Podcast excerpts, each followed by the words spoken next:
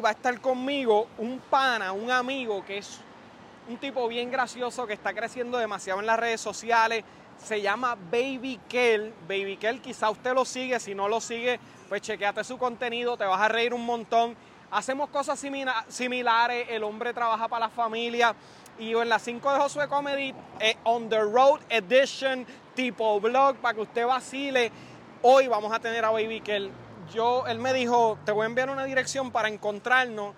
Parece que el hombre vive cerca de aquí y no quería guiar mucho, pero esto está bien bonito.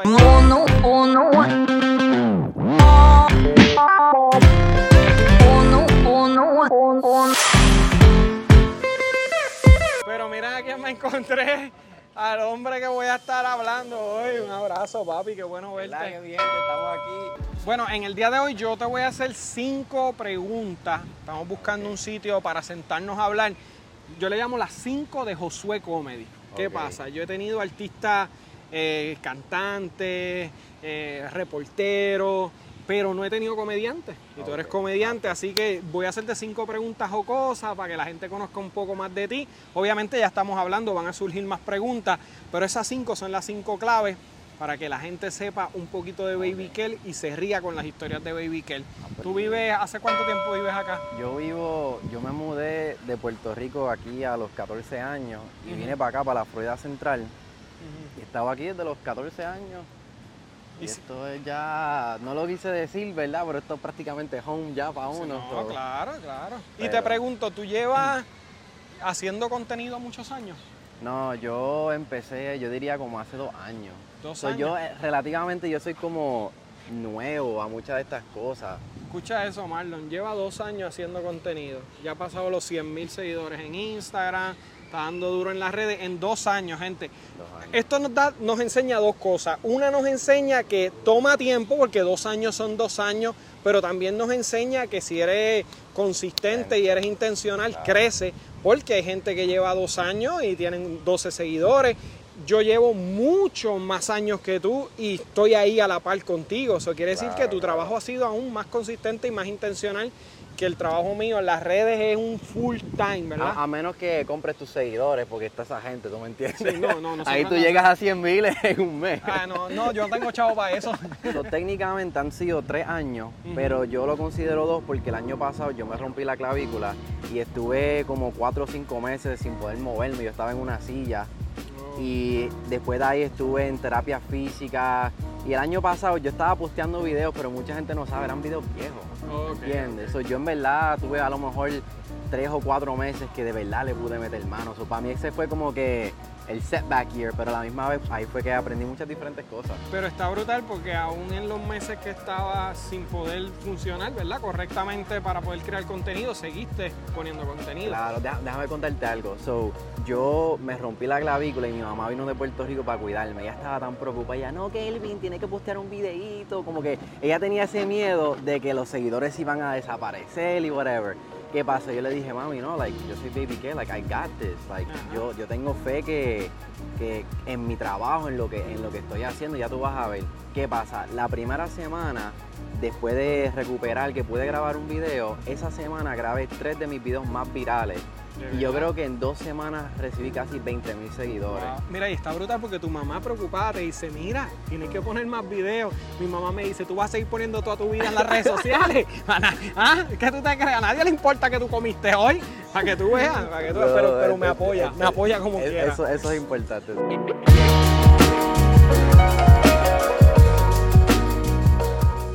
Ok, la primera pregunta de las cinco de Josué Comedy. ¿Viste, ¿Viste ese ese pájaro con la cabeza dentro del agua buscando comida. Buscando comida. La primera pregunta que te voy a hacer, ¿qué contenido has hecho que después que tú lo ves dice, quiero meter la cabeza dentro del agua para que nadie sepa que fui yo, qué bochorno que yo estaba pensando en ese momento?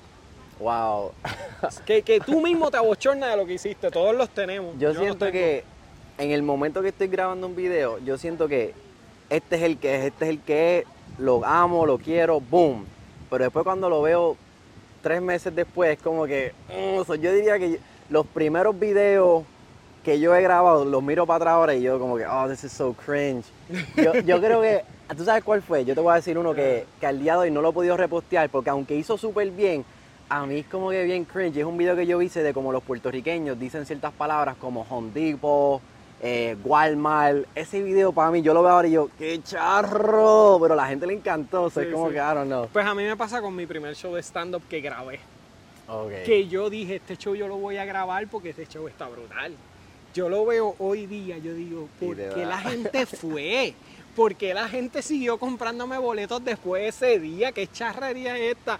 Y de verdad te lo digo que no puedo ver No ese ver. porque siento que no sé hacer stand-up. Pero ¿cuál es, ¿cuál es ese? El que está... Eh, se llamaba, se llama, el show se llama Yo como yo.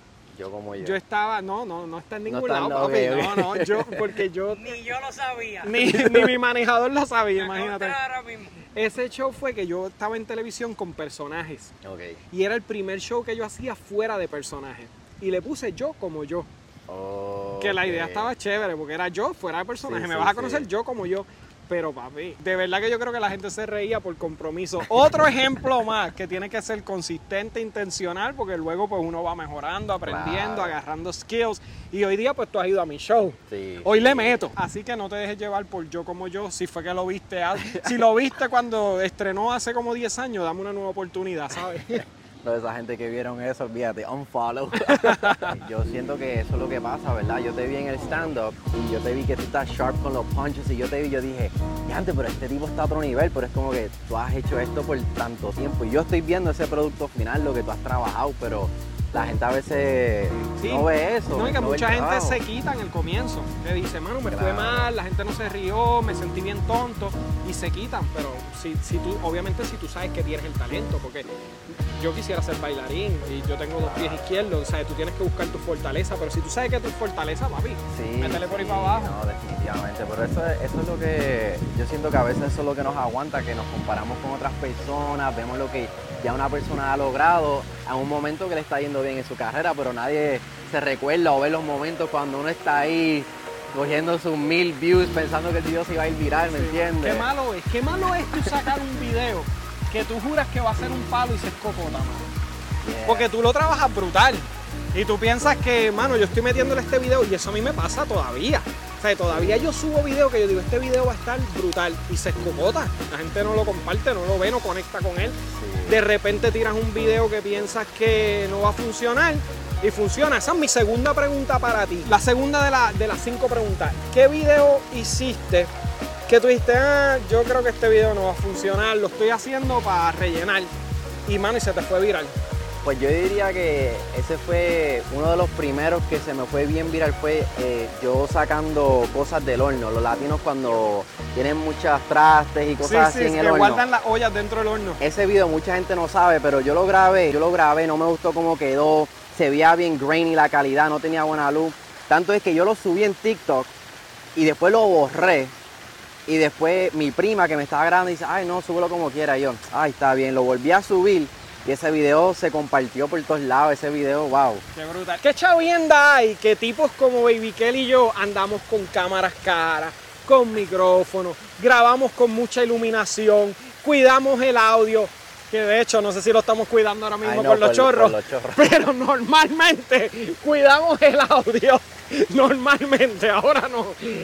Y mano, y las cosas que más funcionan en ocasiones son las menos calidad que tienen. Sí, no, yo por cierto, yo en un momento hasta compré una cámara, I spent the bag comprando de esto, de esto, y fueron de los videos que peores hicieron. Regresé al iPhone, uff, ahí. Bota la cámara, sácate, sácate, Sácate el el celular. iPhone. No me pare la agua. Sac- Si nos vamos a virar. Sácate. Sí, no, nos paramos aquí al lado del chorro porque como posiblemente se oye mal, pues quizás funciona. Yo pienso que esto tiene que ver con, con que la gente conecta más porque se identifican más a lo que ellos hacen, a Claro. lo que ellos consumen, o Se sea, a siente lo- más real. ese- se siente más hay una, real. hay una diferencia entre lo que era televisión y lo que es sentirse que, mira, yo puedo hacer eso. Se Sí. siente uno más conectado. So, ¿me para que sepa, estamos grabando con una buena cámara, puede ser que esto nadie lo vea, ¿sabes? Pero como quiera te agradezco que hayas venido. Claro. Hay gente que su fortaleza es la medicina, hay gente que su fortaleza es la música. La mía es el stand-up. Pero hay algo que no me gusta de hoy día y es que como que el talento va atado a los seguidores, no sé por qué. Claro. De repente tú tienes un tipo como Denzel Washington, que para mí es de los mejores actores del mundo, y quizás no le cae un guiso porque Juanita en Instagram Yeah. tiene 20 millones más que él. Claro. Eso está pasando con el stand-up comedy. De momento la- los ejecutivos, de momento la misma audiencia mira, ah, no lo sigue tanta gente como a fulano, pues es que no es bueno. Y no. Ese, ese es el marketing. Yo siento que en el stand-up comedy, porque a mí me encanta stand-up, yo he estado viendo stand-up de que, de yo era un bebé. Y yo siento que eso es lo que está, se le está haciendo bien difícil a los stand-up comedians, porque tú puedes ser un tipo súper gracioso en la tarima, pero si nadie sabe quién tú eres a través de las redes, ahora tú tienes otra persona que tiene un montón de seguidores y no hace muy bien en stand-up, pero te puede llenar un lugar y eso es lo que esos productores y eso, ellos ven los seguidores y piensan, espérate, este chamaquito, chamaquita me puede llenar un venue porque tiene un reach bien y grande. uno no puede ir en contra de eso. O sea, no es que yo estoy tirando el que tiene muchos seguidores y llena los sitios. Mano, que Dios te bendiga por eso, porque hiciste el trabajo de conseguir esos seguidores.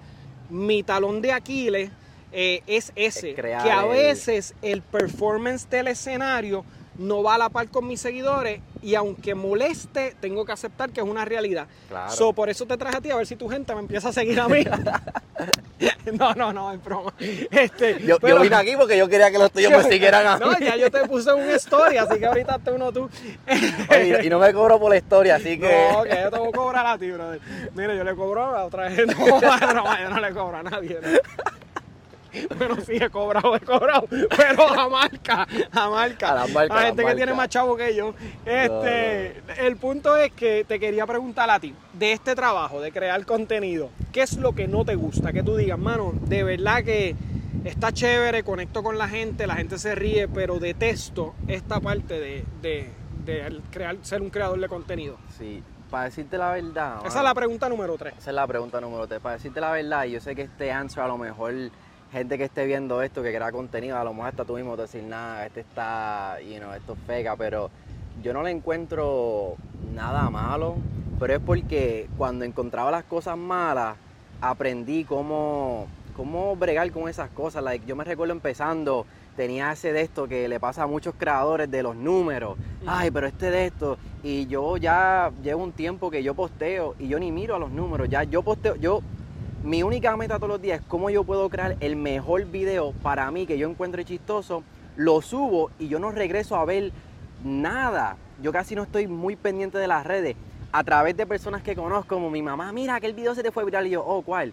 You know, maybe lo vuelvo a mirar como par de días después, ya después que había posteado como cuatro videos después y estoy viendo para ver, ok, qué fueron, estoy analizando el video, ¿verdad?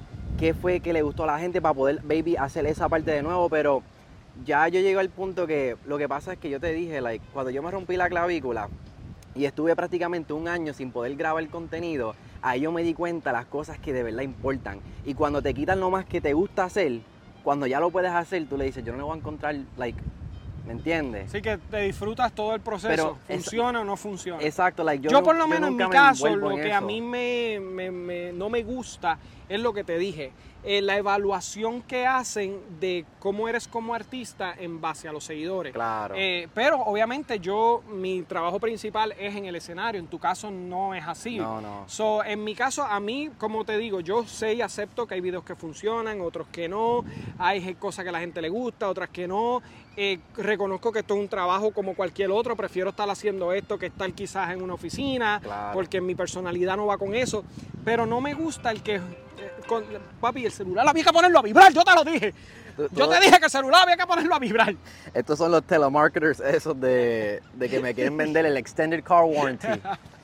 Pero, No, pero- yo tan inspirado. Ay, no, ahí yo No, no, pero, pero fuera broma, lo único que me molesta es cuando la gente eh, llega a una conclusión de tu talento. Por- y esto no le pasa solamente a los artistas. Ahora la mejor que hace uñas es la más seguidores Sí, que tiene. sí, el mejor claro. que lava carros es el más seguidores que. Y no necesariamente es así. Esta pregunta te la voy a hacer a ti, se la he hecho a artistas cantantes. Pero yo sé que ahora tú estás animando karaoke.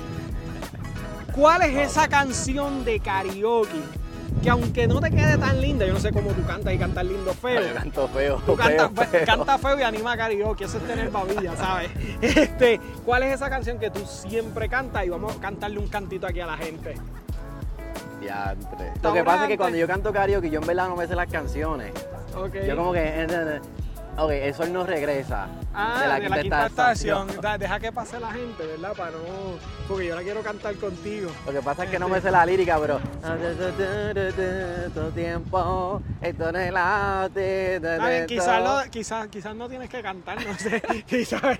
Ok, no, pero dale, El dale. tiempo Separa. Separar A veces pienso que te quiero. que son mil años contigo, Pero yo sé que la separar. Esa parte también es la que me coge. Yo ahí, yo no sé lo que estoy diciendo, pero estoy es gritándola. más, es Algo de la distancia, del dolor de la fragancia. Sé que esto no se va a terminar. Es darte besos cada noche.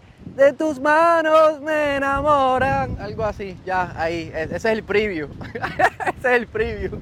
No, no te me pegues, bendito, que la gente va a saber, la gente va a saber que estamos juntos, en verdad. Quinta y última pregunta, desde aquí, desde esta el es la yunque. verdadera pregunta aquí. Sí, desde el yunque. Esta se la he hecho a muchos artistas y siempre es una pregunta que nos hace reír mucho. Que mi mamá nunca sepa qué, que es esa cosita que tu mamá nunca se ha enterado y que esperamos que no vea este video porque si lo ve se entera hoy. Tacho se va a enterar porque ya ve todo tu contenido, así que mami, eh, oh, saludos, saludos. yo algo que ya no sepa, Tacho, ya no sabe un montón de cosas. Una, una, una, de esas que tú digas que mi mamá nunca sepa qué. Que todas las veces que le decía que me quedaba en casa de una amistad, en verdad estaba de party hasta las 2, 3 de la mañana. Ay, Dios mío, señora, ya, ya él es adulto y responsable. Y papá Dios lo cuidó. Y papá Dios lo Pero usted, cuidado. usted que está viendo este video, joven, niño, no haga eso. No, no, que no, hoy día la calle está peligrosa. Pero que tu mamá nunca sepa en esta, en esta, no te preocupes que tu mamá ya se levantó y se fue, ya no está viendo el ya, video. ya, ya. Que tu mamá no sepa que las veces que le dijiste que estabas en casa de tu amigo, estabas, mira, Yo estaba, Tacho. con el bailotón encendido. Ajá. Bueno, pero, baby, pero yo creo que ella sí, yo creo que, yo creo que ella no es bruta, tú me entiendes, yo creo que, yo creo que ella se lo imaginaba, Se lo pero imagina, yo pensé que yo era como que bien slick, como que, acho, mami nunca se va a enterar. Y tu mamá, tu mamá allí sentada mirándote en una mesita. bueno, baby, que hermano, gracias por este rato, de verdad. No, de La verdad. pasamos brutal. Tuvimos unas conversaciones en cámara y fuera de cámara bien interesantes. Siempre es bueno conocer gente que le está metiendo y que están tan comprometidos con su arte que no, no se quitan y que son consistentes, que son intencionales. Yo, gracias, gracias. Este, síguelo en las redes sociales, Baby Kel, así lo Baby consigues, Kel. ¿verdad? TikTok, Facebook, Instagram, todos lados. Threads. Threads Ahora- ahora en también, ¿no? Threads. Yo también estoy en Threads, Josué Comedy. A mí me puedes seguir en Josué Comedy, buscar la gira de Soy un Papa Fresita, que ahora el 12 de agosto voy a estar en Rochester, New York. 19 de agosto voy a estar en Grapevine, Texas. En septiembre 9 estoy en Gardner, North Carolina. El 16 de septiembre estoy aquí en Orlando, en el Oceola Performing Arts Sí, Center, que es un teatro grande de verdad, me tiene Y mira, asustado. y yo fui y ese show de verdad que está duro, está duro. Eso es lo que voy a decir. Tienen que ir porque te vas a mear de la risa. Gracias, gracias. En octubre que- 21 estoy en Georgia y el 4 de noviembre en Reading, Pensilvania. Los boletos en josuecomedy.com. Baby Kel, búscalo por ahí, papi. Ya tú sabes, pa. Mil gracias, de Gracias corazón. ti. Bendiciones para todos. vemos. Oh no, oh no.